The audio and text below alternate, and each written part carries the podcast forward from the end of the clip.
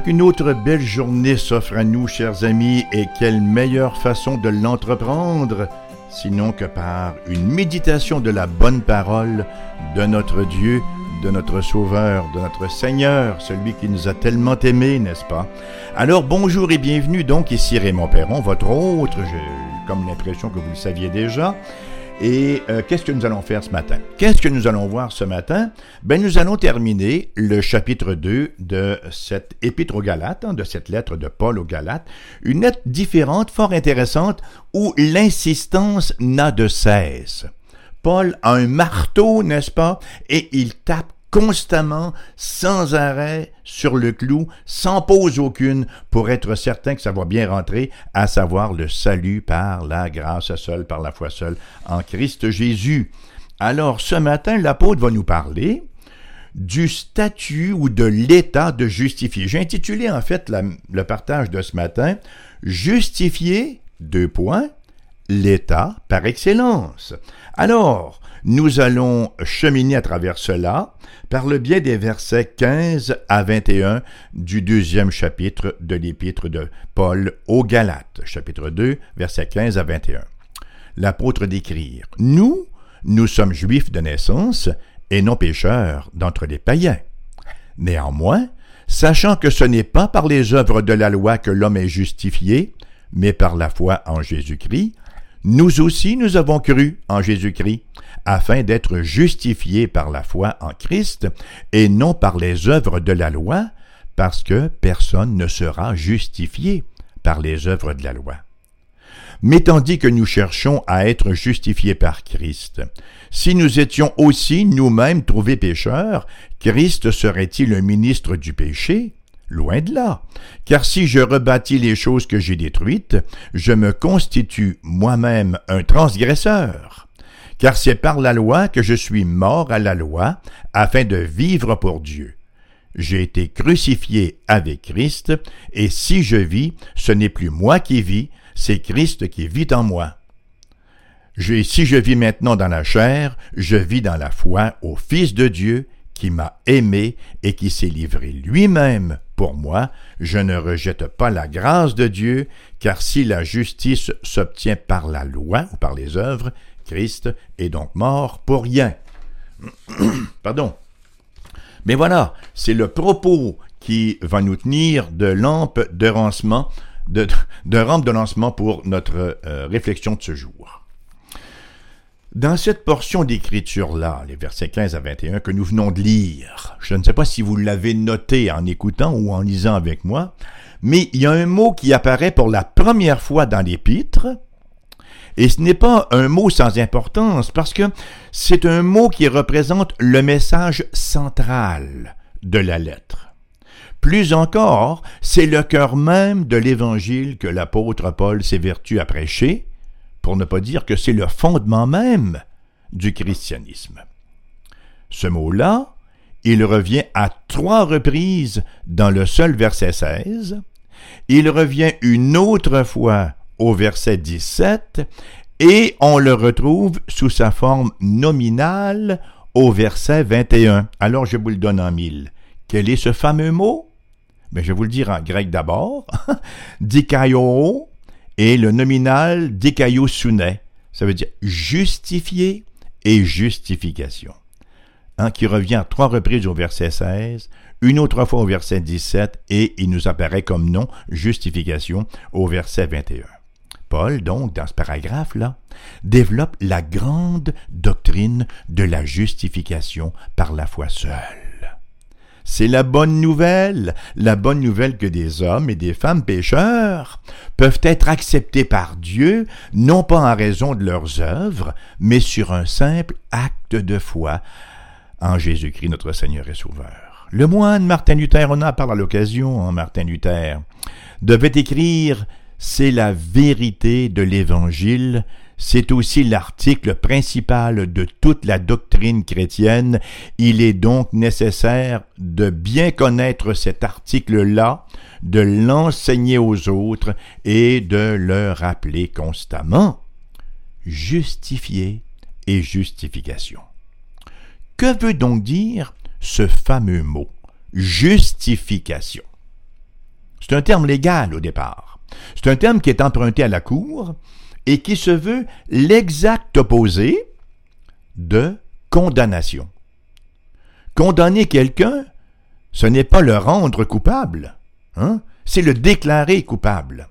Alors que justifier quelqu'un, ce n'est pas lui donner un état de juste, c'est le déclarer innocent ou juste. Et dans la Bible, le mot fait référence, le mot justifié, fait référence à la faveur imméritée de Dieu qui déclare un pécheur juste. Hein? On a tous cette tendance à nous justifier pour ce qu'on appelle nos impairs, nos erreurs, plutôt que de dire carrément nos péchés. On essaie de, nous, de se justifier soi-même. Il n'y a aucune possibilité de se justifier soi-même parce que la justification vient de Dieu seul, au niveau moral, au niveau spirituel. Donc, justifier, ce n'est pas seulement pardonner et justifier. Ce n'est pas seulement acquitter. Justifier veut dire accepter et traiter comme juste, comme si la personne n'avait strictement rien fait de mal. Voilà bien le besoin de tous les êtres humains. Hein? Il y a deux réalités fondamentales qu'on ne peut nier. La première, c'est que Dieu est juste. Notre Dieu, il est infiniment juste. C'est un des attributs, un des nombreux attributs de Dieu. Euh, la justice, ce n'est pas quelque chose que Dieu possède, c'est ce que Dieu est. Il est juste. Et c'est ça un attribut.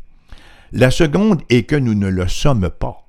Ah, on peut se penser juste, on peut se penser fin finaux, on peut se penser n'importe quoi, mais une chose est certaine, c'est que nous ne sommes pas spirituellement justes devant Dieu. Et ces deux vérités combinées explique donc notre état devant Dieu, à savoir une incompatibilité à laquelle, à la fois d'ailleurs, si nous sommes honnêtes, notre conscience rend témoignage et notre expérience rend témoignage. L'humain, de par son péché, demeure sous le jugement de Dieu. Nous sommes sous la juste sentence de Dieu. 2 Corinthiens la deuxième lettre de Paul aux Corinthiens, chapitre 6, verset 14, Car quel rapport y a-t-il entre la justice et l'iniquité? Quel rapport y a-t-il entre Dieu et le pécheur? Il ne peut pas y en avoir. Voyez? Sinon, Dieu va se salir, il va se corrompre s'il entre en relation, en communion avec des pécheurs non lavés. C'est donc dire que la question la plus pressante pour nous est celle de Bildad de Choua. Ouh là là, Bildad de Choua, ce n'est pas notre voisin. Euh, il ne, demeure pas dans la rue d'à côté non plus. Hein. C'est un bonhomme qu'on retrouve dans le livre de Job. Il s'appelle Bildad et il venait de Chouak. Et c'est une question qu'il a posée des siècles avant nous, et on la retrouve, cette question-là, dans le livre de Job, chapitre 25, verset 4. La question va comme suit. Comment l'homme serait-il juste devant Dieu? Grande question, hein? Et l'apôtre Paul répond clairement à cette question.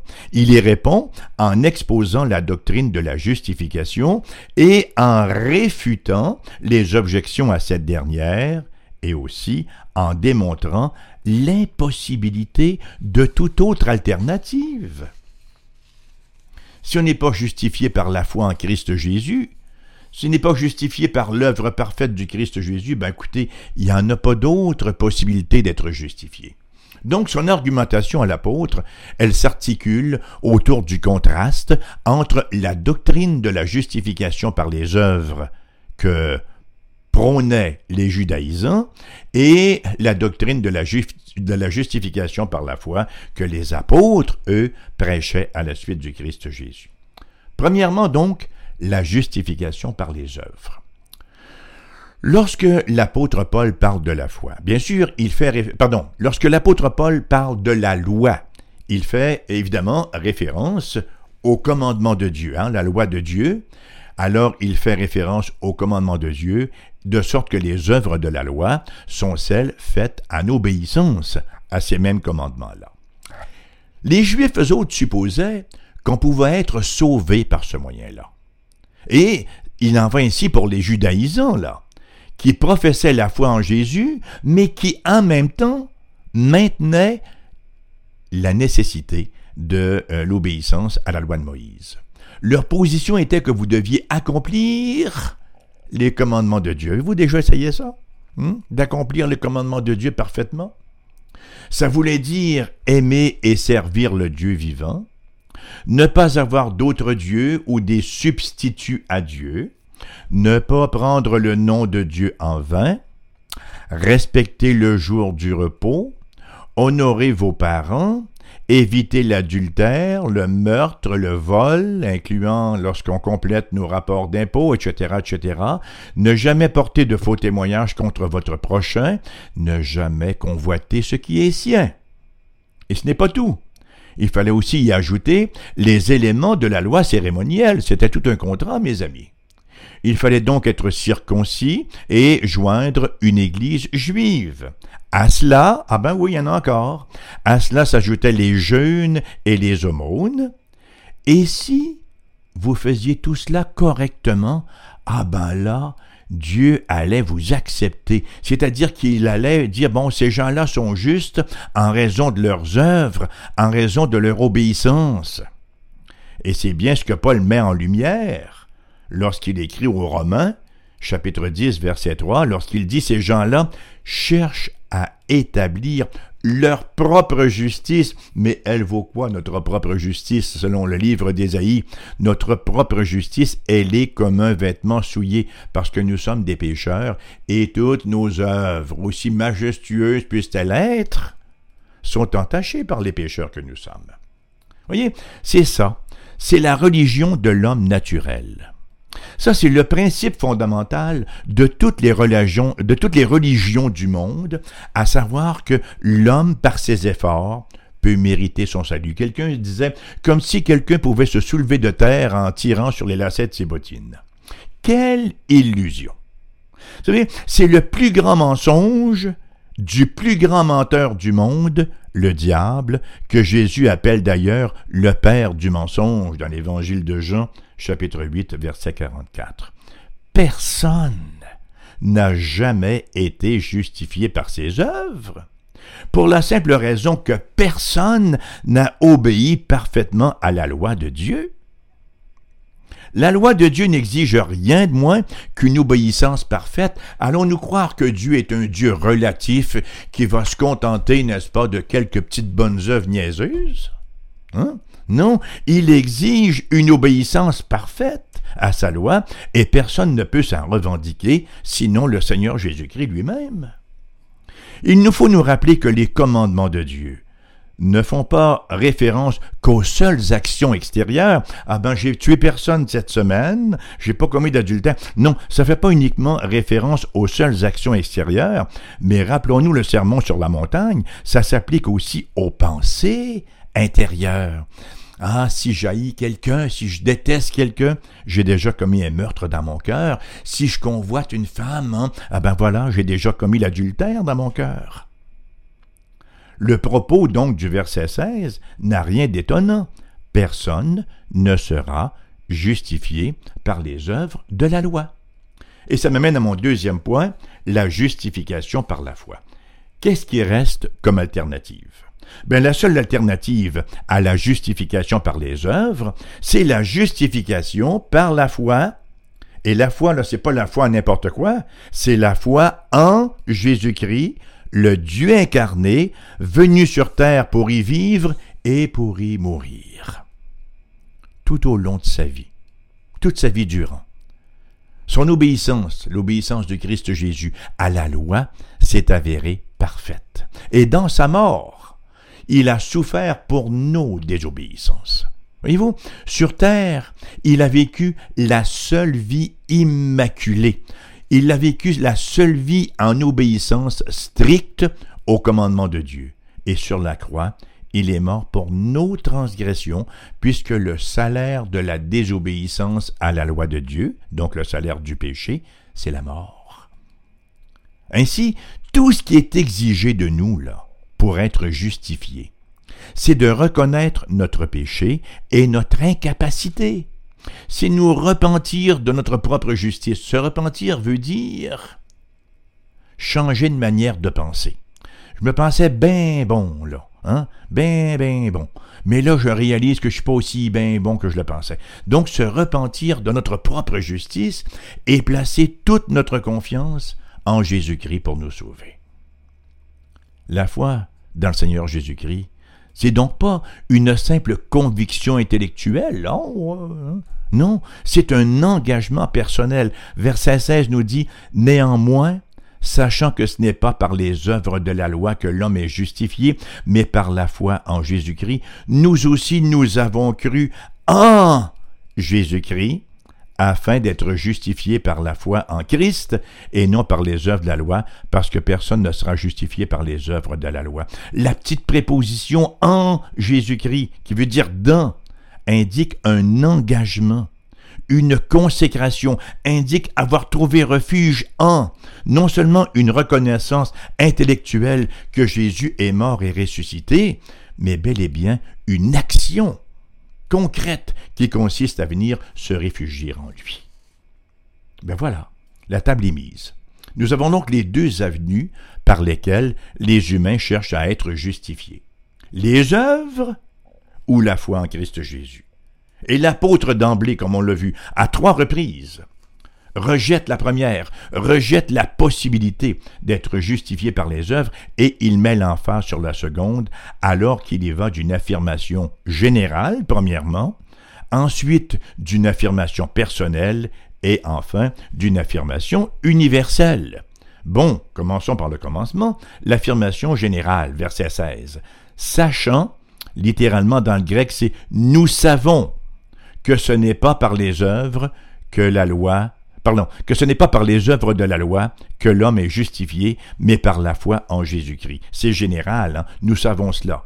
Paul n'ayant personne en particulier à l'esprit, et à noter ici qu'il ne s'agit pas d'une simple opinion, mais bien d'une affirmation dogmatique. Nous savons, c'est un fait connu, c'est de notoriété publique.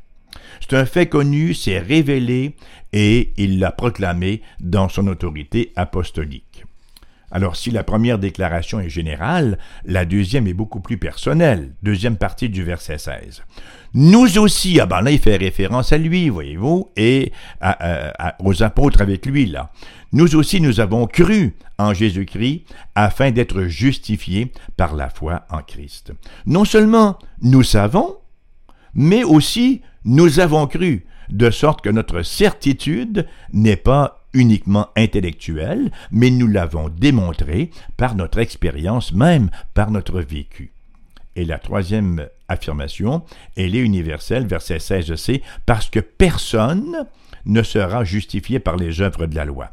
Bon, écoutez, le mot qui est traduit par personne, là, c'est le mot sarx, qui veut dire littéralement chair. Donc, aucune chair ne sera justifiée par les œuvres de la loi.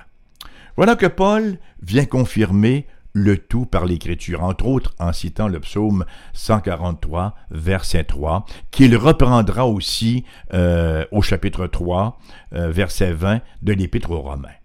Aucune chair ne sera justifiée par les œuvres de la loi.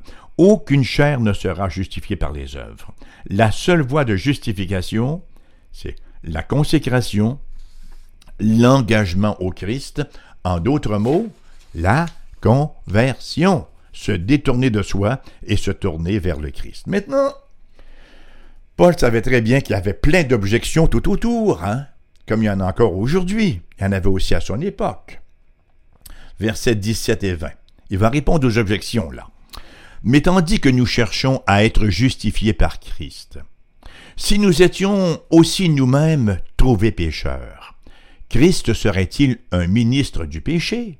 Loin de là, car si je rebâtis les choses que j'ai détruites, je me constitue moi-même un transgresseur, car c'est par la loi que je suis mort à la loi, afin de vivre pour Dieu.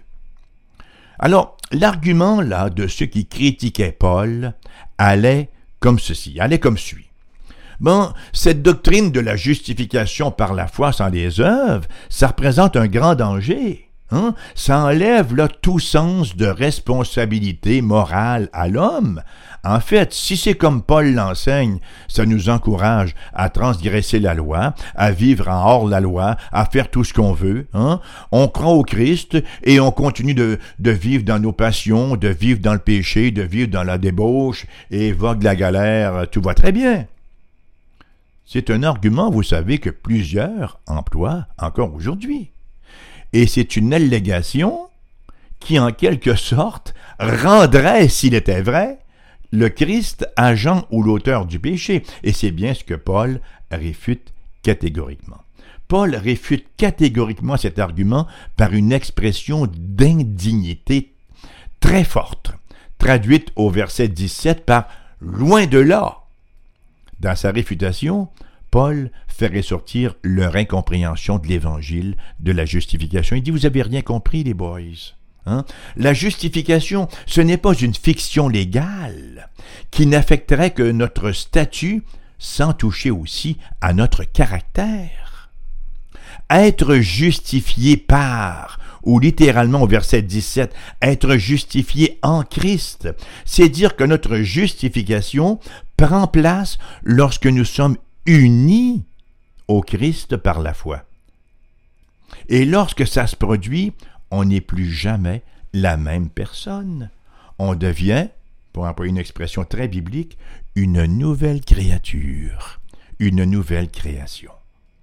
Et cet extraordinaire changement-là, l'apôtre le décrit également en termes de mort et de résurrection. Il le fait à deux reprises, au verset 19-20. D'ailleurs, la mort et la, résurrection, c'est bien la signification même du baptême. Lorsqu'on s'en va au fond de l'eau, on s'identifie à la mort de Jésus, et lorsqu'on ressort, on s'identifie à la résurrection. Nous, nous, nous, euh, nous venons en nouveauté de vie. Les exigences de la loi, donc, étaient parfaitement satisfaites dans la mort du Christ. Le verset 20, l'apôtre va dire, J'ai été crucifié avec Christ. Je suis uni au Christ dans sa mort substitutive, comme substitut. Il a pris ma place. Mon péché a donc été effacé. Et si je vis, ben ce n'est plus moi qui vis, c'est le Christ qui vit, qui vit en moi. Si je vis maintenant dans la chair, je vis dans la foi, dans la foi au Fils de Dieu qui m'a aimé et qui s'est livré lui-même pour moi. C'est dire que ma disposition intérieure a été radicalement changée métamorphosé. Et l'apôtre va conclure sur une affirmation on ne peut plus claire et synthétique, verset 21. Je ne rejette pas la grâce de Dieu, car si la justice s'obtient par la loi, Christ est donc mort en vain. Si vous croyez être justifié par vos œuvres parce que vous êtes une bonne personne, ben vous êtes en train de renier la mort du Christ. Il nous faut bien saisir ici la force de l'argument. Les deux piliers du christianisme sont la grâce de Dieu et l'amour du Christ, hein, et la mort du Christ, pardon. L'évangile, c'est la bonne nouvelle de la grâce de Dieu, et la foi chrétienne, c'est la foi au Christ crucifié. C'est dire qu'insister sur la justification par les œuvres, sur le salut par mes propres efforts, ce n'est rien de moins que saper les fondements de la foi chrétienne. C'est rejeter la grâce de Dieu et c'est rendre inutile, incomplet, hein, caduque le sacrifice du Christ en croix. Christ aurait eu tort lorsqu'il s'est écrié Tout est accompli. En terminant, qu'il me soit permis de souligner quatre grandes vérités chrétiennes qui résument un peu ce que nous avons vu ce matin. Quatre grandes vérités chrétiennes qui ressortent du passage que nous avons considéré. Premièrement, le plus grand besoin de l'être humain c'est la justification. C'est notre acceptation par Dieu.